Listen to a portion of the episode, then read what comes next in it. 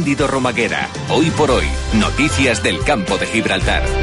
Hola, buenos días. El ministro principal de Gibraltar acusa al gobierno de España de ser el responsable de la ausencia de cooperación a ambos lados de la verja y aboga por invertir el tiempo gastado en hablar de soberanía, en hablar de colaboración mutua. Mientras el gobierno gibraltareño tiende la mano, a este lado de la verja exteriores decide condecorar hoy a funcionarios policiales y aduaneros por su relevante trabajo respecto a la colonia británica. Así lo dicen fuentes diplomáticas. Enseguida les hablamos de ello.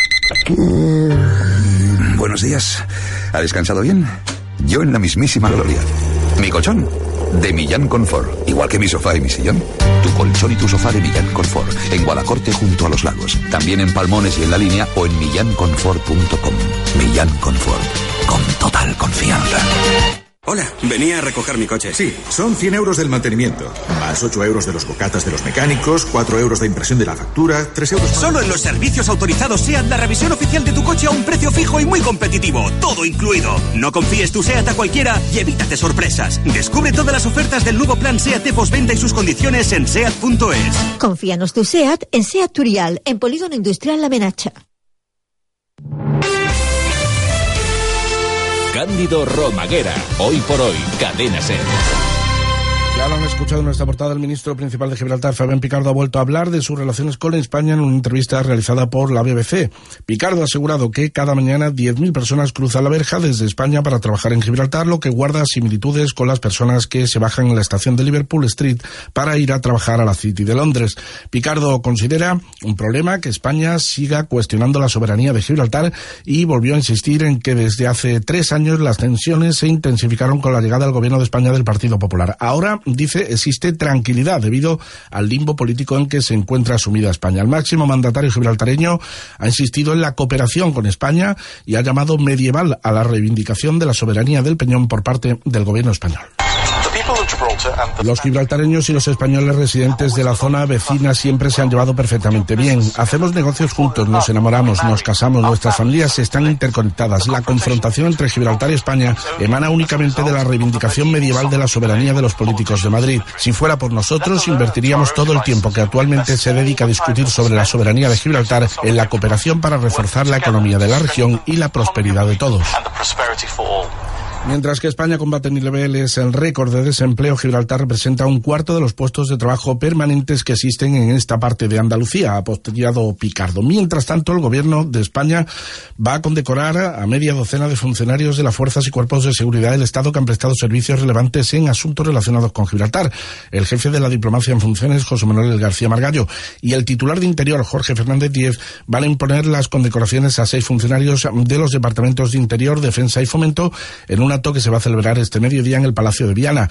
Los condecorados son un capitán de navío, el capitán marítimo, tres oficiales de la Guardia Civil y un inspector de la policía, según fuentes diplomáticas. A todos ellos se les reconoce el mérito por los servicios prestados en defensa de los intereses de España en la lucha contra el contrabando y para garantizar la seguridad en la verja y en las comunicaciones marítimas. Y hablamos eh, del Congreso de los Diputados porque el diputado campo gibraltareño Salvador de la Encina ha sido designado vicepresidente de la Comisión de Fomento y portavoz adjunto en la Comisión de Exteriores y de Asuntos Iberoamericanos del Congreso.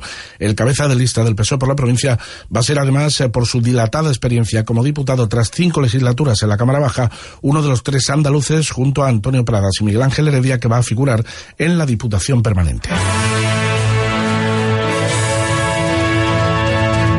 Ahora con la crónica de política municipal. El Partido Popular ha vuelto a reclamar a la Junta de Andalucía el pago de los 6,5 millones de euros que el gobierno andaluz ha dejado de abonar al Ayuntamiento de Algeciras como parte de la Patrica, la participación en los tributos de la comunidad autónoma. El alcalde algecireño, José Ignacio Andalucía, acusa a los dirigentes locales del PSOE de ser cómplices de esta situación que perjudica a los ciudadanos de Algeciras.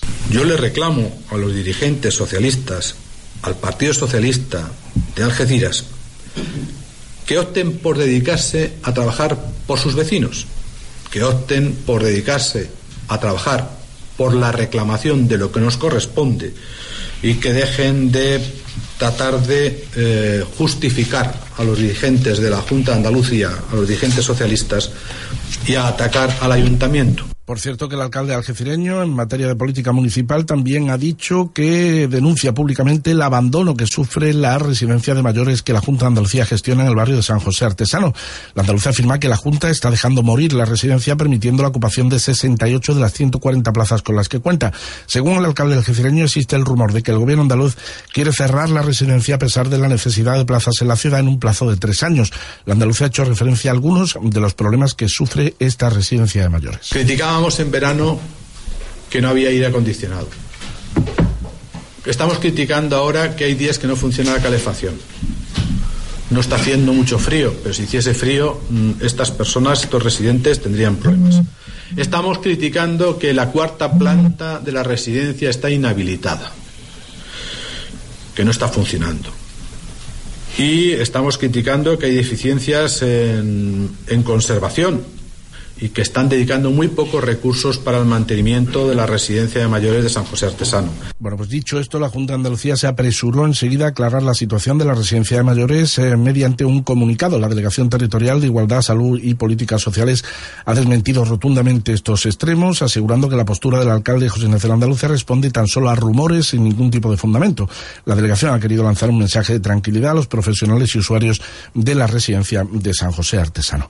En la línea, los trabajadores van a secundar, trabajadores municipales, esta mañana a partir de las nueve la segunda jornada de concentraciones a las puertas del consistorio. Ayer las protestas se iniciaron con el respaldo de casi 400 empleados, según las cifras ofrecidas por los sindicatos, y con la quema de varios neumáticos. Estas medidas van a continuar cada día de forma indefinida hasta que ambas partes eh, no acepten rebajar la tensión y llegar a un entendimiento. Juan Franco, el alcalde de la línea, ha dicho que entiende el derecho de los trabajadores a manifestarse para defender sus derechos, pero ha vuelto a decir otra vez que no puede negociar el cumplimiento de la sentencia emitida por el Tribunal Superior de Justicia de Andalucía que anula los 408 euros de las nóminas. Que que los trabajadores están en su derecho, están autorizados y lo que espera es que cumpla con los plazos que están marcados. ¿no?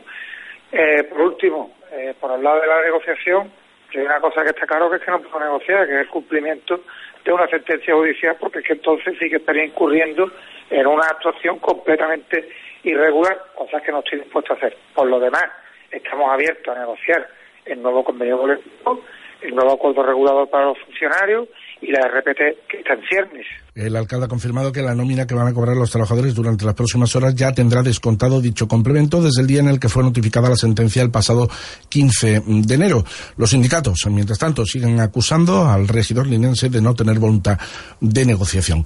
Y el alcalde de los barrios, Jorge Romero, ha mostrado su asombro por la última sentencia del juzgado de lo contencioso administrativo de Algeciras que anula la convocatoria de pleno de sesión extraordinaria y urgente para la aprobación de la relación de puestos de trabajo del ayuntamiento.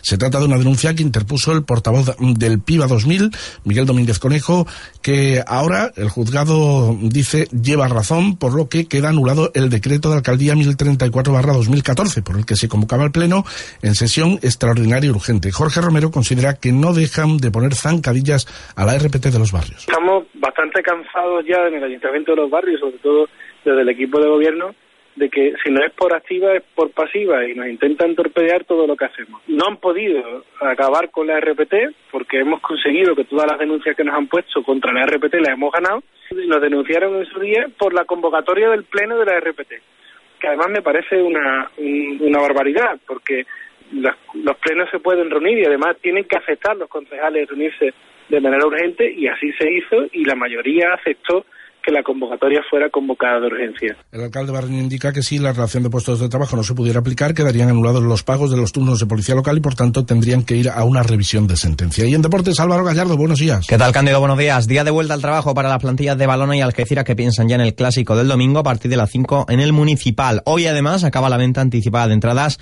para el partido por parte de la entidad albinegra. Álvaro Benítez va a ser baja para un duelo, el del domingo, donde se va a estrenar Ricardo Alfonso Álvarez como presidente en funciones del Algeciras. El empresario reconoció este martes en Ser Deportivos cuáles son sus bazas para gobernar en el Algeciras. Principalmente es eh, su uh, fanatismo de afición al Algeciras, principalmente. Luego su segunda cualidad es para trabajar, no es para figurar. Y la tercera, que cada uno sabe un cometido específico en los que esta tarde mismo designaremos cada uno cuál es la, el guion que quiere tomar. Además, el campo de gol de Barderrama acogerá del 14 al 17 de abril el Open de España de Golf, una prueba que forma parte del Tour Europeo y que devuelve la competición de élite al campo sanroqueño. A todo esto sumen que la temperatura media en el campo de Gibraltar es de 11 grados a estas horas y los cielos se presentan con pocas nubes.